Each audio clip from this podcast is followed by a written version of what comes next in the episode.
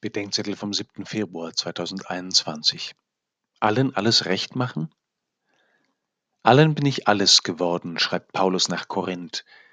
Entsprechend disponierte Leser könnten daraufhin meinen, sie müssten allen alles recht machen, durchgehen lassen oder sogar gutheißen und allen in allem zu Willen sein. So geht ihnen ihr inneres Helferlein fröhlich voran in die sichere Erschöpfungsdepression.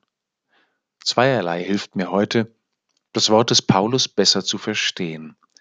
Das eine ist der frühmorgendliche Abschied Jesu in die Einsamkeit des Gebets. Und das, obwohl jeder in Kapharnaum etwas von ihm wollte und ihn zu brauchen meinte. Alle suchen dich, sagen ihm die nachsetzenden Jünger. Aber Jesus wird den Menschen nur dann gerecht, wenn er aus der betenden Vertrautheit mit dem Vater zu ihnen und zur rechten Zeit auch weitergeht, auch wenn nicht alle Wünsche erfüllt sind.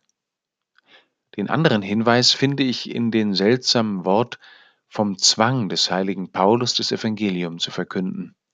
Das ganze Leben des Paulus muss ja von der grundstürzenden Kraft der spät gefundenen Gemeinschaft mit Christus durch und durch geprägt gewesen sein.